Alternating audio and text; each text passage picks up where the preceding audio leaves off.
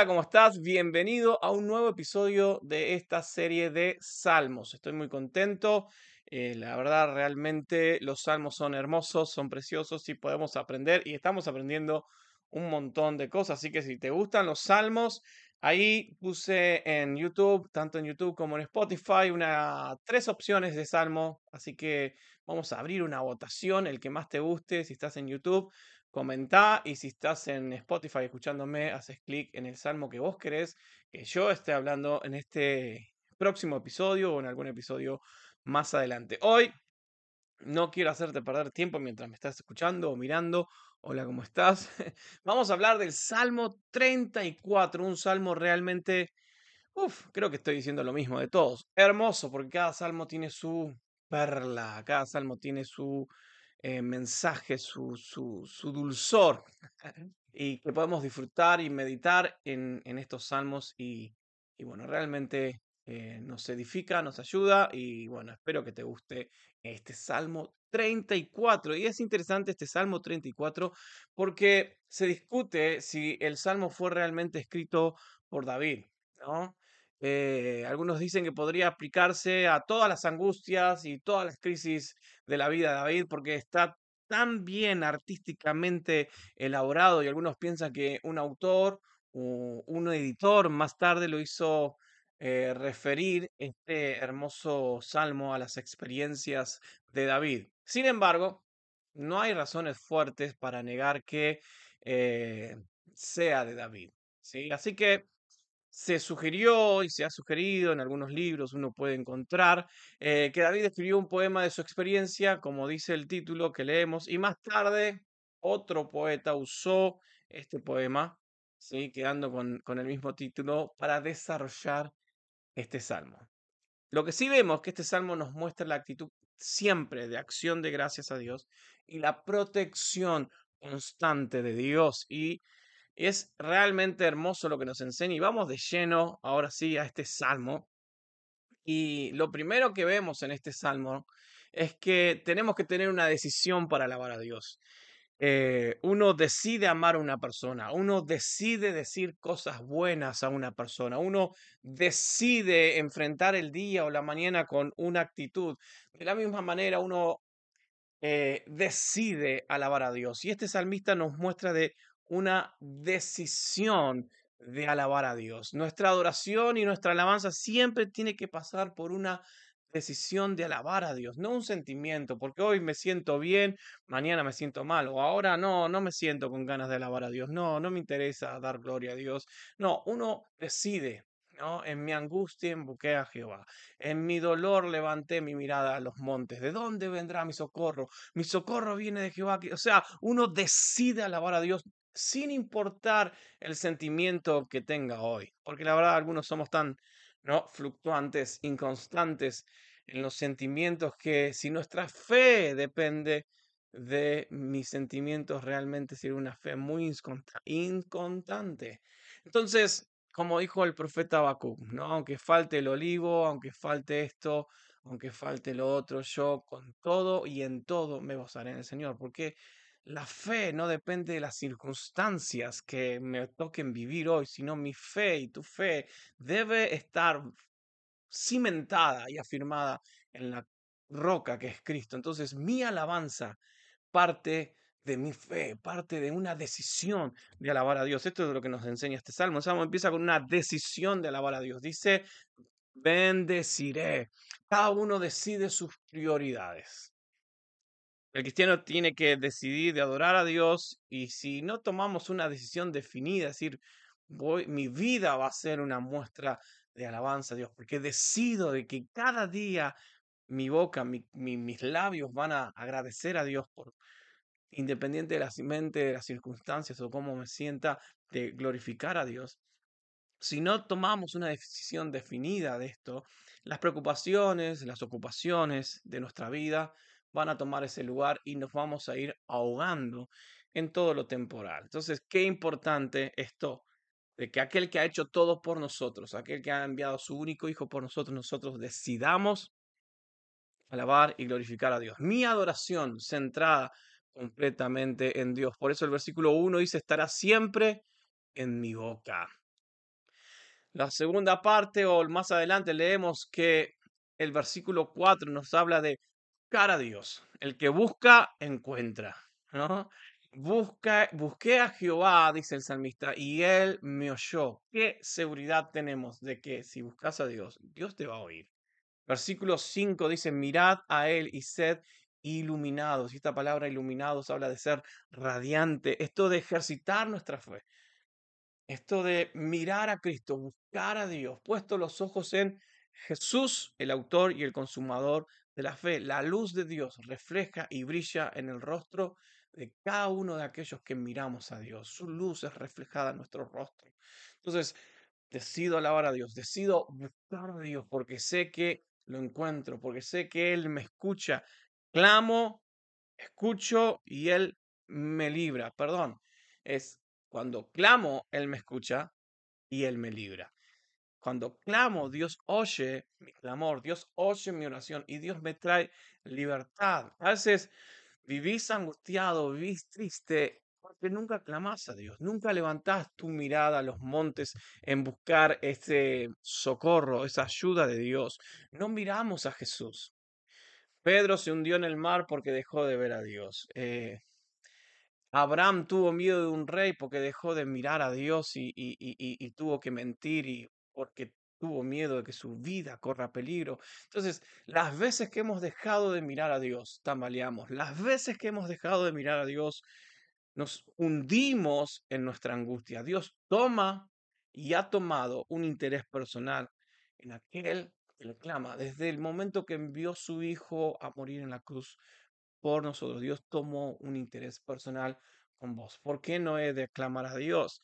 Desde el versículo 8 al 10 vemos una enseñanza hermosa del salmista que habla de ser constantes en la fe. Esto de diariamente dice, probad y ved, probad a Dios y vas a ver cómo Dios obra y vas a sentir y vivir y abrazar y, y, ver cómo ese amor de Dios te puede abrazar. Es una invitación que hace el salmista para atreverse creer.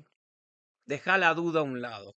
Deja los prejuicios a un lado y animate a creer. Animate a dar ese paso, decir, voy a probar a Dios. Voy a ver si esto que escucho de Dios por, por algunos podcasts o en la calle o donde vivo es real. El salmista dice, probad y ved. ¿no? Esto de llevar al ejercicio la fe. El Evangelio es un mensaje de fe. La vida cristiana es un crecimiento donde ejercitamos cada día nuestra confianza en Dios. Confío en Dios porque Dios es fiel y Él provee siempre para las necesidades y cada una de mis necesidades y cada una de tus necesidades de aquellos que le buscan, de aquellos que le temen. Y algo interesante que este, dice este salmista y que Pedro lo repite en una de sus epístolas, y te lo voy a leer textualmente porque él habla de controlar nuestras palabras. Y el salmista dice, el que quiera amar la vida y ver días buenos, refrene su lengua del mal y sus labios no hablen engaño. Apártense del mal y hagan el bien. Busque la paz y sígala. Esto lo repite y lo agrega Pedro en una de sus cartas, que es la primera carta, en el capítulo 3, versículo 10. Eh, hablando de estas características de la vida cristiana, ¿no? Y, Pedro culmina con estos versículos. Qué importante es controlar nuestras palabras. A veces algunos dicen que, algunos le dicen que son, ¿no? Eh, lengua larga. Mm. ¿Quién no quiere tener una buena vida? ¿Quién no quiere tener y ver el bien en su vida? Bueno, controla tus palabras. Eso dice salmista. Es interesante, ¿no? Nuestras palabras, porque a veces hablamos cosas, mentiras que nos creemos y, escuchamos mentiras y nos creemos. Entonces, Dios desea que disfrutes la vida. Y estos versículos que te leí recién, que habla el salmista, es interesante porque es donde más fallamos lo que decimos. ¿Cuántas cosas te han escapado cuando te equivocas? Y decís, al final no sirvo para nada, me sale todo mal y, no sé arreglar nada, o, en todas mis relaciones fallo, no soy una porquería, ¿no? Y cosas que están acá adentro, que salen, es lo que contamina nuestra mente y contamina nuestra fe. Es interesante lo que dice Santiago, capítulo 3, si tenés un tiempo, léelo, porque es excelente hablando de las palabras. Y él habla de la lengua y dice, así También la lengua es un miembro pequeño, pero se jacta de grandes cosas. He aquí cuán grande bosque enciende un fuego pequeño. Hablando de las palabras, o sea, por más que sea algo pequeño, puede causarte un gran daño en tu vida, un gran daño en mi vida, las cosas que digo y me la creo, terminan encerrándome en esas palabras. Agrega el, escritor Santiago, dice, con la, la lengua también es pequeña, pero puede dirigir todo el curso de la vida de una persona, ¿no? Un pequeño timón en un barco dirige un gran navío. Entonces, Santiago no, no propone y el salmista no propone hacer silencio de una forma co- co- cobarde, ¿no? Y culpablemente, y no voy a hacer silencio en todo, sino que Santiago y tanto el salmista nos propone tener una vida eh, que usemos el lenguaje con sabiduría, hablar con sabiduría. Hablar con sabiduría es hablar las palabras de Cristo, es que Él sea mi mente y es el que el Espíritu Santo controle y, me guíe en mis palabras, ¿no? Sea, aquel que ponerme en sacrificio y renovar con su espíritu mi mente, como nos dice Romanos capítulo 12. El salmista reconoce que los actos son importantes, pero también lo son las palabras que salen de nuestra boca. Con lo que decimos podemos ayudar a otro o con lo que decimos podemos arruinar la vida o arruinar los días de otro. Entonces, qué importante es renovar tu entendimiento con el Espíritu de Dios, para que estos, para que de tu boca, ¿no? Porque es difícil de controlar, es difícil, yo sé que es difícil de controlar lo que decís, es muy difícil, más cuando te sentás a hablar con un amigo y decís, che, vos sabes que me enteré, o, o, o cuando vos mismo te equivocás y, y, y decís cosas feas tuyas. ¿no? Y, y- eso es difícil. O, o cuando estás en un equipo en tu iglesia y, y empezás a, a decir y compararte con otras iglesias, te atan, te dirigen a un lugar de derrota.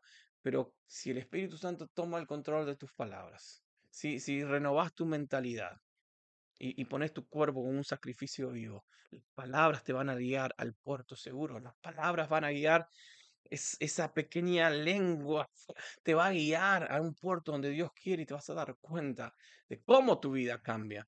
Entonces, lo, sigue este salmo, es tremendo lo que estamos viendo, pero también nos habla este salmo de no te acostumbres al pecado que te rodea. Dice versículo 14, apártate, haz y busca. Hay una parte negativa que tenemos que rechazar el mal, obviamente. Un proverbio dice que el temor de Jehová es rechazar el mal. Obviamente que estamos en un mundo donde el pecado reina, estamos en plena Babilonia, donde de todos lados están llamando a lo malo bueno y a lo bueno malo, y ya sabemos eh, de tantas ideologías a través de películas, de cine, donde vos mires los malos buenos y los buenos malos, y es cada vez, entre comillas, normal que no es normal.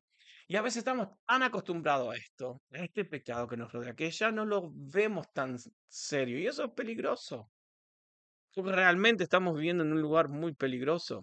Y esto nos lleva a estar siempre atentos. ¿Y qué tenemos que hacer? Y el salmista pone más énfasis en lo positivo. ¿Qué debo hacer frente a esta situación donde abunda el pecado, que sobreabunda la gracia? El salmista dice, haz el bien, busca la paz y síguela. No te acostumbre a, no te acostumbres al mal que te rodea, sino acostumbrate a hacer el bien, a buscar la paz y a seguirla. Esta debe ser nuestra esencia como cristianos. Somos los pies que anuncian la paz, las buenas nuevas de Jesús.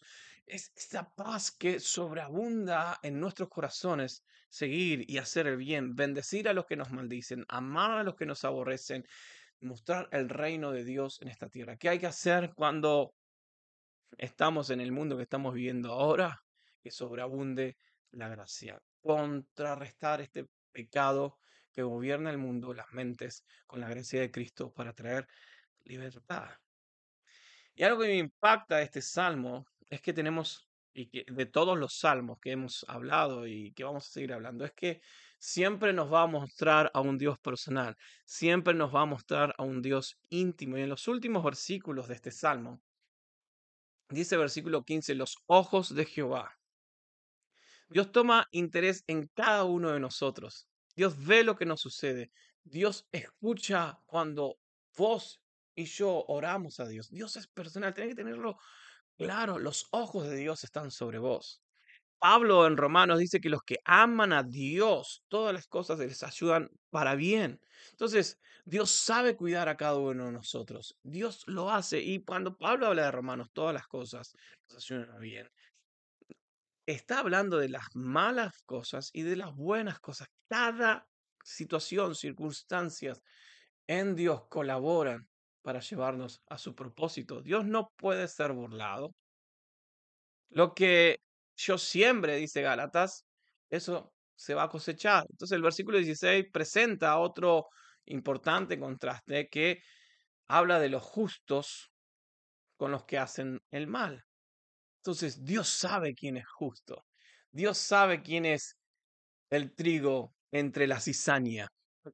Entonces, cada circunstancia, Dios conoce tu corazón y Él va a producir que eso te guíe para bien. El justo Quebrantado de corazón, contrito en espíritu, es aquel que vive una vida en Cristo. Cerca está Dios de él. Una relación personal con Dios. Esto nos lleva, esta relación, a confiar en cada dificultad que te toque vivir. Confía en Dios. Versículo 19 dice, muchos son los males del justo. El salmista es realista y aún Jesús mismo fue realista cuando dijo, Confiad, yo he vencido. En el mundo tendréis aflicción, pero confiad, yo vencí al mundo. el salmista es realista. Dios promete librarnos de la crisis, pero no promete que no habrá crisis. Vivimos, como dijimos anteriormente, en un mundo de pecado. Va a haber crisis. Y crisis.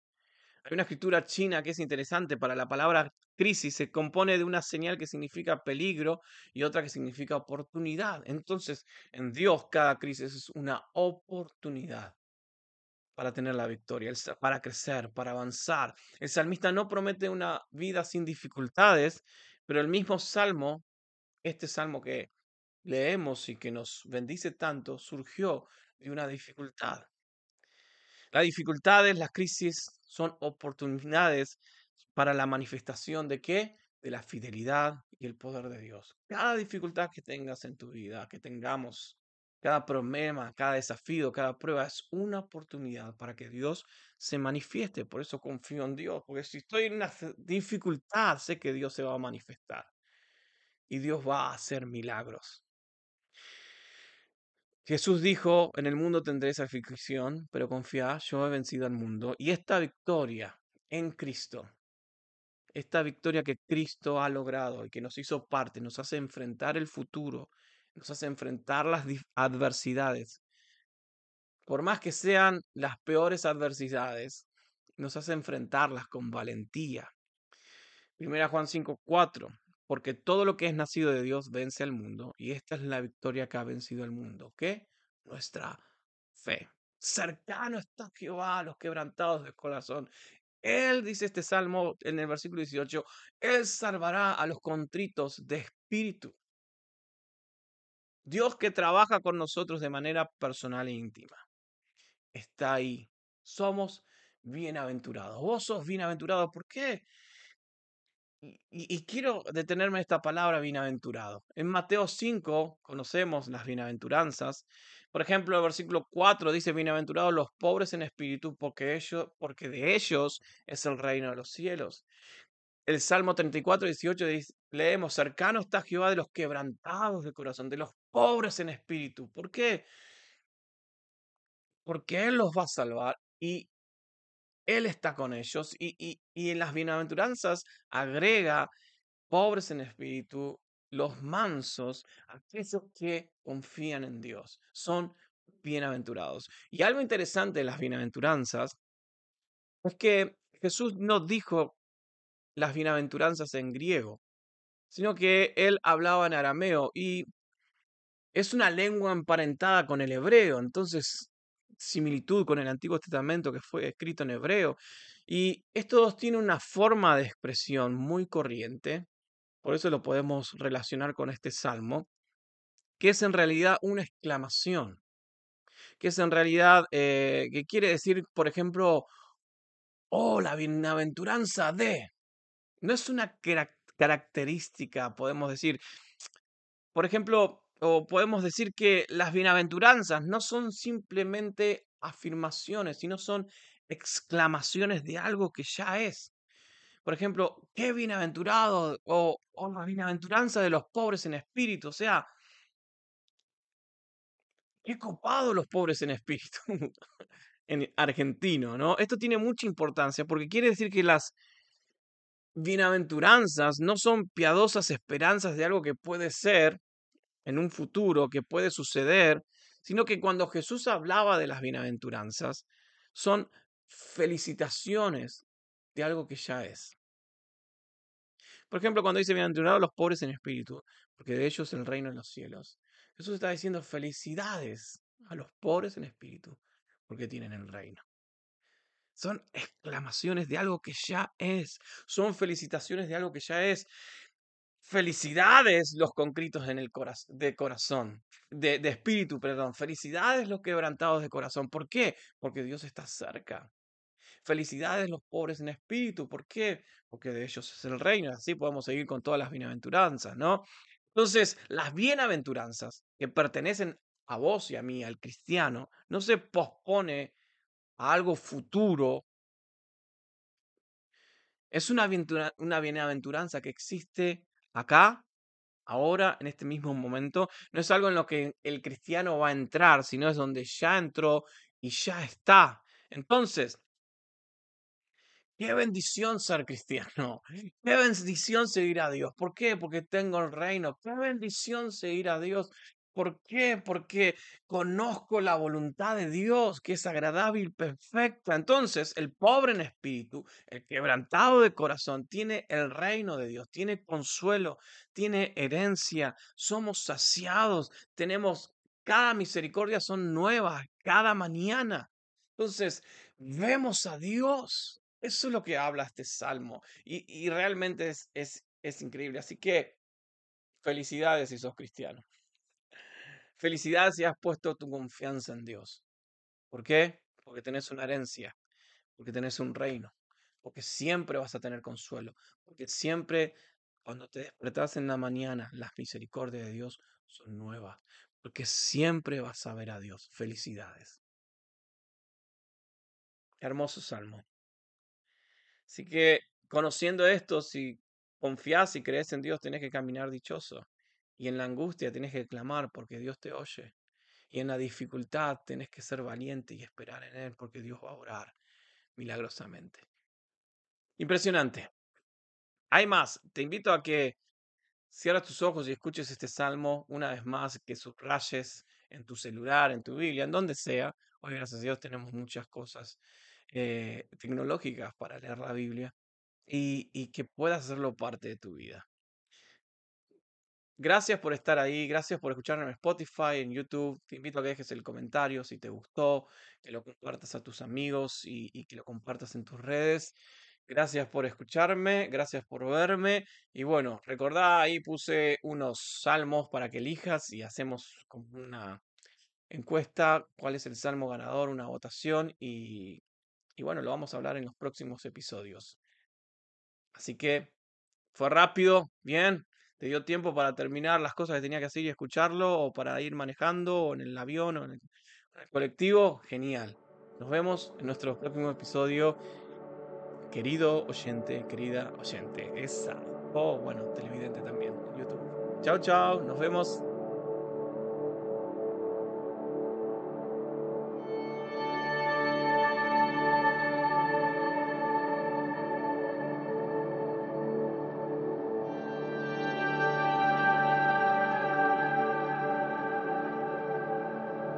Bendeciré al Señor en todo tiempo, continuamente estará su alabanza en mi boca. En el Señor se gloriará mi alma, lo oirán los humildes y se regocijarán. Engrandeced al Señor conmigo y exaltemos aún a su nombre. Al Señor y Él me respondió y me libró de todos mis temores. Los que a Él miraron fueron iluminados, sus rostros jamás serán avergonzados. Este pobre clamó y el Señor le oyó y lo salvó de todas sus angustias. El ángel del Señor acampa alrededor de los que le temen y los rescata. Probad y ved que el Señor es bueno. Cuán bienaventurado es el hombre que en él se refugia. Temed al Señor, vosotros sus santos, pues nada le falta a aquellos que le temen. Los leoncillos pasan necesidad y tienen hambre, mas los que buscan al Señor no carecerán de bien alguno. Venid, hijos, escuchadme, os enseñaré el temor del Señor. ¿Quién es el hombre que desea bien y quiere muchos días para ver el bien? Guarda tu lengua del mal y tus labios de hablar engaño. Apártate del mal y haz el bien, busca la paz y síguela. Los ojos del Señor están sobre los justos y sus oídos atentos a su clamor. El rostro del Señor está contra los que hacen mal, para cortar de la tierra su memoria. Claman los justos y el Señor los oye y los libra de todas sus angustias. Cercano está el Señor a los quebrantados de corazón y salva a los abatidos de espíritu. Muchas son las aflicciones del justo, pero de todas ellas lo libra el Señor. Él guarda todos sus huesos, ni uno de ellos es quebrantado. La maldad dará muerte al impío, y los que aborrecen al justo serán condenados. El Señor redime el alma de sus siervos y no será condenado ninguno de los que en él se refugian.